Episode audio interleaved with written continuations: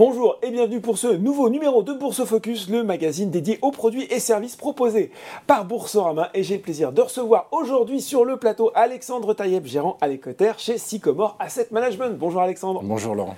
Euh, Alexandre, ensemble, on va bien sûr parler eh bien, de la gestion pilotée du contrat d'assurance vie Boursorama Vie et des mandats pilotés par Sycomore Asset Management. Euh, on a déjà eu l'occasion euh, d'aborder pas mal l'année 2022. On va peut-être passer rapidement, mais quand même, qu'est-ce qu'il faut retenir en quelques mots notamment si on analyse le comportement des différents mandats. Le mot principal, c'est historique. Euh, c'est une année qui a été particulièrement compliquée, ça je pense que tout le monde le sait. Mm. On en avait eu un aperçu en 2018 quand la Banque centrale américaine avait commencé un cycle de hausse de taux, mais très vite, si vous vous souvenez, début 2019, elle avait complètement euh, changé son fusil d'épaule, et donc on avait eu une année superbe sur les marchés, même deux si on efface la crise Covid. Mm. Et donc 2022, ça a été une année complète de cycle de hausse de taux. Mm. Agrémentée en plus. Rapide et violente, on pourrait le dire. Rapide et violente, exactement. On n'avait on pas vu ça en 35 ans. Mm. Euh, et de l'autre côté, on a un conflit Russie-Ukraine qui éclate dès le mois de février. Donc en fait, on a eu une, conjonction euh, d'événements et de tendances qu'on n'avait pas vu depuis très longtemps. Donc on a eu une baisse des actions, et une baisse des obligations. Ce qui fait que même si vous étiez plutôt un investisseur prudent, vous faisiez la même eh performance quasiment que les actions, voire pire. Donc ça, c'est complètement inédit. Euh, si vous faites un graphique avec toutes les années euh, en abscisse la performance des actions et en ordonnée la performance des obligations, bah, vous vous rendez compte que 2022 est tout seul dans son coin. Mm. Euh, et ça, bah, ça a été très compliqué pour nous. C'est le fameux « il n'y a nulle part où se cacher ça finalement, euh, si vous faisiez une bonne performance en 2022, c'est que vous n'étiez pas investi, malheureusement. Du tout. du tout. bon. Euh, le pic d'inflation, il semble désormais passer des deux côtés de l'Atlantique. Euh, on est maintenant en train plus de parler de savoir si on va avoir une récession en 2023 et si oui, de quelle ampleur Comment vous voyez les choses? Alors, il y, a deux questions dans la question. la première étape, c'est sur le pic d'inflation effectivement, euh, l'inflation semble mm. euh, accélérer de moins en moins vite. C'est ça. Euh, maintenant, il faut faire attention.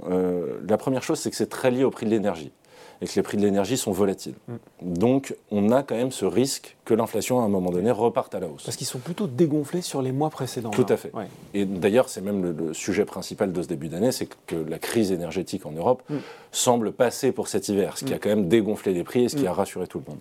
Mais euh, si on regarde l'inflation corps maintenant, donc on retire les prix de l'énergie, de l'alimentation, les prix les plus volatiles, on se rend compte qu'en Europe, elle continue de progresser de plus en plus vite. Euh, donc le pic d'inflation passé, disons que les signes euh, que nous montre l'inflation dernièrement sont plutôt encourageants, mhm.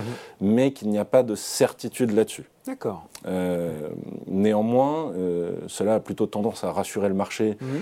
Parce que le marché se projette et pense que les banques centrales vont être moins sévères du fait d'une inflation qui très progressivement se dégonfle, je pense qu'aujourd'hui on n'a pas encore les arguments pour voir des banques centrales qui seraient un peu plus accommodantes. Mhm.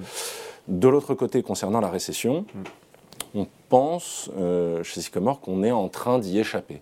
Euh, dans le sens où. Mais 2022, c'était déjà un peu le cas. Plutôt une bonne nouvelle. 2022, euh, c'était déjà un peu le cas. Quand on écoutait la majeure partie des, analystes, on attendait la récession pour ce trimestre. Mm. Et puis les publications tombaient, elles étaient plutôt bonnes. Ah non, mais attendez le trimestre prochain. et puis de, de proche en proche, et on a l'impression d'être un peu à l'arrêt de bus et d'attendre la récession et n'arrive jamais. pas. Euh, alors je ne dis pas qu'elle va jamais arriver. On je dis de stagflation à un moment. Hein, on parlait de stagflation, absolument. Euh, et là, le mot qui revient, bah, c'est plus Goldilocks, c'est-à-dire une économie ni trop chaude ni trop froide, qui serait dans le juste milieu. Et les derniers chiffres aux États-Unis nous donnent 2,9% de croissance du PIB et 3,9% d'inflation corps. Mhm. Euh, c'est pas le meilleur des mondes, mais c'est quand même beaucoup mieux que ce qu'on a connu précédemment. Donc en fait, la question qui va se poser, c'est est-ce que les banques centrales vont réussir leur pari euh, de, faire faire un atterrissage en douceur aux économies, mm. ou est-ce qu'on va aller en récession? Et nous, on a pris le parti de dire que euh, finalement, on allait faire cet atterrissage en douceur, que la récession, si elle arrivait, serait concentrée sur certaines zones, sur certains pays et sur certains trimestres, mais quand on va regarder la croissance au global mm. sur l'année 2023, elle sera positive pour deux choses. La première, je l'ai dit, la crise énergétique a l'air relativement passée pour cet hiver en Europe, et c'est ce qui devait amener la dépression. Et la deuxième chose, c'est quand même un, vent arrière très très fort, c'est la réouverture de la Chine. Mm. qui est très importante, puisque on a constaté la réouverture de, de l'Europe et celle des États-Unis. On a eu des dépenses de revanche sur le confinement qui ont été extrêmement fortes. les Chinois sont restés quand même confinés beaucoup plus longtemps que nous, avec des taux d'épargne qui ont très fortement augmenté. Donc ce revenge spending, pour utiliser l'anglicisme... Peut-être que hein, commencer. Euh, à mon avis, il fait que, il fait que commencer. Et c'est d'ailleurs même dans la, dans la publication euh, récente d'LVMH, on voit que le mois de janvier démarre bien. Et le synonyme de ça, c'est qu'effectivement, euh, la population chinoise reconsomme à nouveau. Bon, on, devine un scénario prudemment optimiste quand je vous écoute, et, c'est déjà plutôt encourageant. si on s'intéresse maintenant aux, classes d'actifs, on commence cette année 2023 finalement avec des marchés obligataires qui ont retrouvé les faveurs des investisseurs. Peut-être un petit peu moins qu'il y a quelques mois où on était vraiment dans un environnement euh, particulièrement favorable. Des marchés actions qui pour le moment vont bien. On a même en France un CAC 40 autour des 7000 points. Comment finalement tout ça influe sur la façon dont vous envisagez la composition des mandats pour cette année? Est-ce que déjà vous avez euh, un petit peu opéré des arbitrages stratégiques, Alexandre? Alors oui, il y a eu des arbitrages en fin d'année dernière. Effectivement, on trouvait que la situation déjà s'améliorait. Mm. Euh, finalement, la baisse des deux dernières semaines de décembre est due qu'à une piqûre de rappel euh, des banques centrales, hein, qui mm. sont restées dans leur dogme de monter les taux et d'avoir un discours très ferme. Donc rien de surprenant. Et donc fin décembre, on a plutôt euh, réduit très sensiblement notre poche de, de, monétaire pour la réinvestir et en actions et sur le marché du crédit. Ah, donc vous n'avez pas loupé le coche du, rebond qui s'est dessiné à partir de décembre? Alors, on en a peut-être loupé une partie, parce que ce qu'il faut voir aussi, c'est à l'intérieur du marché, on voit la hausse euh, un petit peu rectiligne euh, typiquement du CAC 40, mm. mais même quand on regarde les autres indices, ce qui a le plus monté finalement, c'est un peu les valeurs qui avaient le plus baissé aussi en 2022 et dont on ne voulait pas forcément.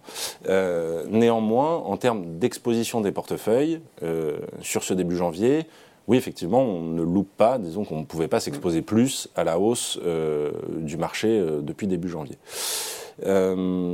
Sur la partie, sur la partie action, on voit plutôt une continuité de, 2022. C'est-à-dire que 2022, même si ça a été une année baissière, mhm. les valeurs qui ont le moins baissé sont celles finalement qui valaient le moins cher en valorisation. Et celles qui étaient les plus chèrement valorisées ont fait les moins bonnes performances. Valeurs décotées. Hein. Exactement. Et on pense que ces valeurs décotées vont plutôt continuer de surperformer, puisque si je reprends euh, mon discours du début, euh, on ne voit pas de récession. Donc on ne voit pas de raison pour les banques centrales de changer leur politique. Donc finalement, les valeurs qui sont le plus chèrement valorisées vont continuer de sous-performer si on reste dans ce qu'on appelle l'extension du cycle économique. Donc ce qu'on cherche, et ce qui est assez difficile, puisque vous le savez, dans nos mandats, on a une facette ISR extrêmement prononcée, mm. euh, on va chercher des fonds, des OPCVM, qui ont une facette plus sur les valeurs décotées que sur les valeurs de croissance très chères. Mm. C'est ce qu'on a commencé à faire. Euh, le, le filtre ISR est assez fort euh, pour trouver ce, type, euh, ce type de titre et ce type de PCVM. Mais euh, on continue de chercher et on continue de, finalement de, de, de rebiaiser le portefeuille vers ça. Bon. Euh, ISR, bien sûr, c'est pour investissement socialement responsable, vous l'avez dit, c'est, la promesse de Sycomore. Euh, bah, il faut en parler justement, parce que là, 2022, année doublement, triplement compliquée, j'ai envie de dire, pour, pour l'investissement socialement responsable. On a eu d'un côté, il faut le dire, une performance boursière en demi-teinte, hein, parce que les secteurs un petit peu vedettes de 2022, c'était plutôt l'aéronautique défense, c'était plutôt les énergies fossiles euh, que les valeurs ISR. On a eu des scandales, on frappait des grands groupes connus, euh, Orpea, Téléperformance, et puis on a eu en fin d'année euh, des enquêtes qui euh, expliquent que finalement, il y a peut-être des promesses trompeuses dans la finance durable. On a vu aussi qu'un certain nombre de fonds qui étaient article 9 ont été obligés de rétrograder en article 9, donc des débats réglementaires qui sont, il faut le dire, très compliqués pour l'investisseur individuel, qui peut terminer cette année en se disant je le dis comme je pense, est-ce que je ne me fais pas avoir avec toute cette idée d'investissement ISR Qu'est-ce qu'on peut dire pour essayer d'expliquer un peu clairement ce qui s'est passé alors, effectivement, ça a été une année compliquée pour mm. l'investissement socialement responsable.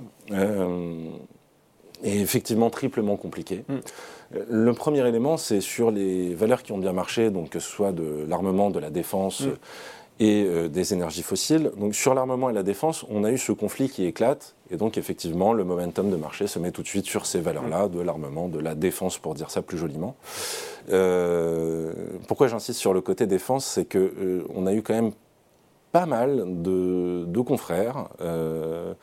et on, a même pu se poser la question de est-ce qu'on intègre la défense dans le socialement responsable? Ça nous a assez peu traversé l'esprit finalement. ça reste un secteur vous voulez dire une espèce d'exercice qui consiste à dire la défense n'est pas l'attaque, c'est ça? Exactement. ça pourrait, il pourrait y avoir une vertu éthique de la défense quelque part? Exactement. Le problème, c'est que euh, vous savez que les sociétés sont en général de grosses machines euh, qui font euh, plein de choses, qui ont mm. plein de business en même mm. temps, et donc c'est très difficile de suivre finalement le parcours d'une arme, d'un système de défense. Donc on ne sait pas où ça va atterrir. Et donc c'est plutôt pour nous un secteur qui est facteur d'instabilité géopolitique que de stabilité géopolitique.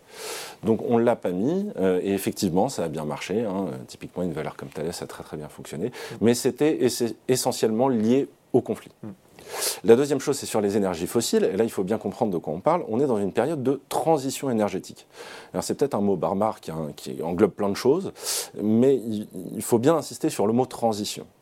On est sorti du Covid. On a eu tous une demande d'énergie très forte. Et on a essayé de faire cette transition énergétique. Finalement, les pouvoirs publics l'ont fait un petit peu à l'envers, en essayant de limiter la production de ces énergies fossiles. Mm. Sauf qu'on en a besoin, et que les solutions du renouvelable, elles ne sont pas toutes prêtes à être utilisées de façon générale, de façon globale. Et on rajoute l'intermittence qui euh, pose encore pas mal de problèmes. Exactement. Et donc, euh, finalement, euh, plus de demandes et une production limitée, bah, ça vous fait augmenter le prix. Mm. Donc, oui, quelque part, on n'est pas surpris que les valeurs des énergies fossiles aient bien fonctionné. C'est juste que dans nos convictions de socialement responsable, on préfère investir à long terme sur les énergies renouvelables que sur les énergies fossiles. Donc en fait, euh, finalement, l'investisseur, la question qu'il doit se poser, c'est pas est-ce que je me fais avoir? Nous, on fait ce qu'on dit. Euh, la question, c'est à quel point mes convictions sont ancrées pour que je puisse accepter une performance inférieure mhm. dans cette période Sur de un transition. De temps, euh, Exactement, mais qui peut durer trois ans. Ça, peut durer trois ans.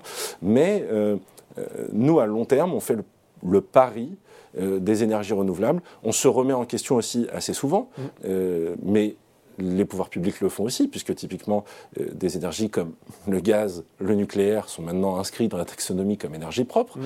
Donc ça demande aussi des reconsidérations au niveau de l'investissement. Tout ça n'est pas figé. Hein. C'est pas figé. Et, on, réfléchit en permanence à comment être le plus irréprochable possible, même si ce ne sera jamais parfait.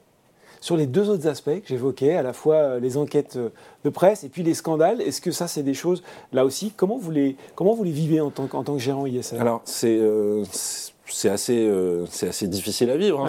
ça, fait, beaucoup de travail déjà. le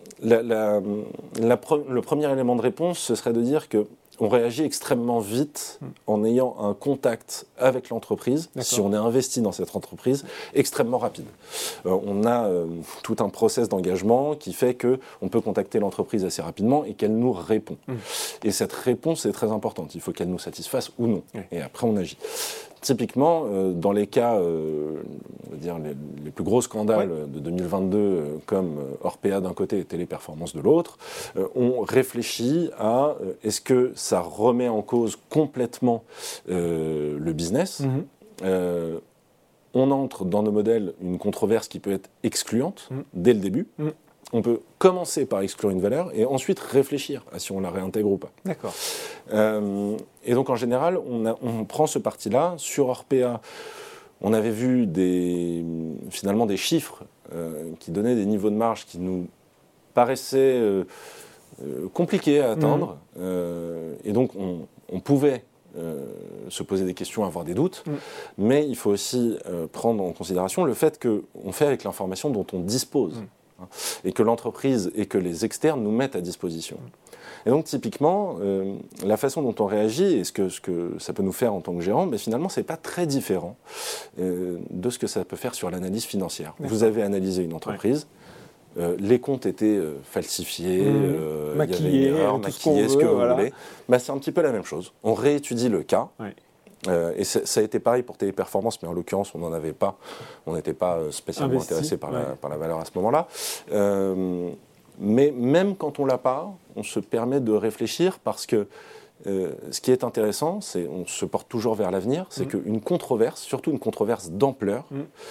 ça permet en général à une entreprise de s'améliorer assez sensiblement et Oui. beaucoup plus rapidement qu'elle ne l'aurait fait s'il n'y avait pas eu de scandale. Quelquefois, il faut se brûler un peu pour, Exactement. pour s'améliorer. Donc voilà, c'est euh, très complexe, c'est beaucoup de travail, euh, c'est toujours une déception, mais euh, on essaye de, de- de réfléchir euh, posément au cas, d'avoir Mm. beaucoup de contacts et avec l'entreprise et avec les externes et de continuer finalement, qu'elle soit exclue pour nous ou pas, ce process d'engagement, de dialogue qu'on a avec l'entreprise. Très clair. Quelle est votre vision, en quelques mots, de, de l'investissement durable en, en 2023 Comment ça peut se passer? Alors c'est très large l'investissement durable, mais globalement euh, pour 2023, mais même au-delà, Euh, sur l'investissement socialement responsable, il faut bien se rendre compte que de toute façon, ça va devenir un standard de marché. Donc les entreprises seront petit à petit en amélioration. Euh, à partir de ce moment-là, nous, c'est- beaucoup d'opportunités pour nous parce que ça élargit notre univers. Alors évidemment, il y a des secteurs qui seront toujours exclus. Hein, je parlais de l'armement, mais on peut aussi citer le tabac, par exemple. Donc ça, ce sera toujours exclu.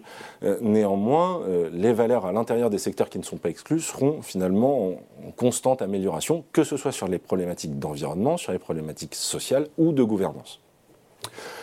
Et donc, euh, pour l'investissement durable, si on revient un petit peu sur une vue un peu plus terre à terre euh, en 2023, Mm. il y a un secteur qui nous intéresse beaucoup en ce début d'année, qui fonctionne bien d'ailleurs depuis le début janvier, mais comme beaucoup de secteurs, c'est le secteur des métaux, Oui. notamment les métaux stratégiques pour la transition Oui. énergétique. Donc là, pour bien savoir de quoi on parle, il s'agit du cuivre, du nickel, du lithium, énormément de métaux qui Avec servent. beaucoup d'enjeux ESG aussi, hein, parce que ce sont des sociétés minières, fait. donc j'imagine Tout que à fait. là aussi, il y a pas mal de questions à se poser. Tout à fait. Ouais. Et là, clairement, il y a euh, toujours notre euh, modèle interne Mm. qui s'appelle Spice, qu'on utilise, qui nous permet finalement bah, de, de ranker un peu. Alors, on ne fait pas du best in class, hein, on fait toujours du best in universe, Mm. mais on essaye de trouver les meilleures pratiques, y compris dans ces sociétés-là, dont le secteur n'est pas totalement exclu. Parce que l'utilité de ces métaux stratégiques est finalement supérieure À de euh, l'impact de la production. Finalement, la production de ces métaux-là, c'est euh, 11 à 12 des émissions de gaz à effet de serre, si on Mhm. prend juste la partie environnementale, euh, pour éviter 80% d'émissions de gaz à effet de serre liées aux énergies fossiles. On préfère investir là-dessus. Ouais. Il faut quelquefois aller au-delà du sentiment qu'on peut avoir sur un secteur de prime abord, hein, quand Bah, vous écoute, effectivement, c'est ce qu'on Ouais. appelle l'analyse à 360, où finalement on regarde bah, les émissions qui sont réellement faites, les émissions évitées, Mm. l'utilisation, euh, la fourniture pour la production, de, de- finalement du, du haut de la chaîne jusqu'au, jusqu'à tout en bas, jusqu'au consommateur final. Eh ben voilà, merci pour ces explications très claires, très éclairantes. hein, et ces euh, perspectives 2023, Alexandre, on se retrouvera tous les trimestres hein, pour faire un point euh, sur la conjoncture et les mandats Sycomore Asset Management du contrat d'assurance vie Boursorama Vie. Merci beaucoup. Merci beaucoup. Bourse au Focus, c'est fini pour aujourd'hui. À très bientôt pour un nouveau numéro.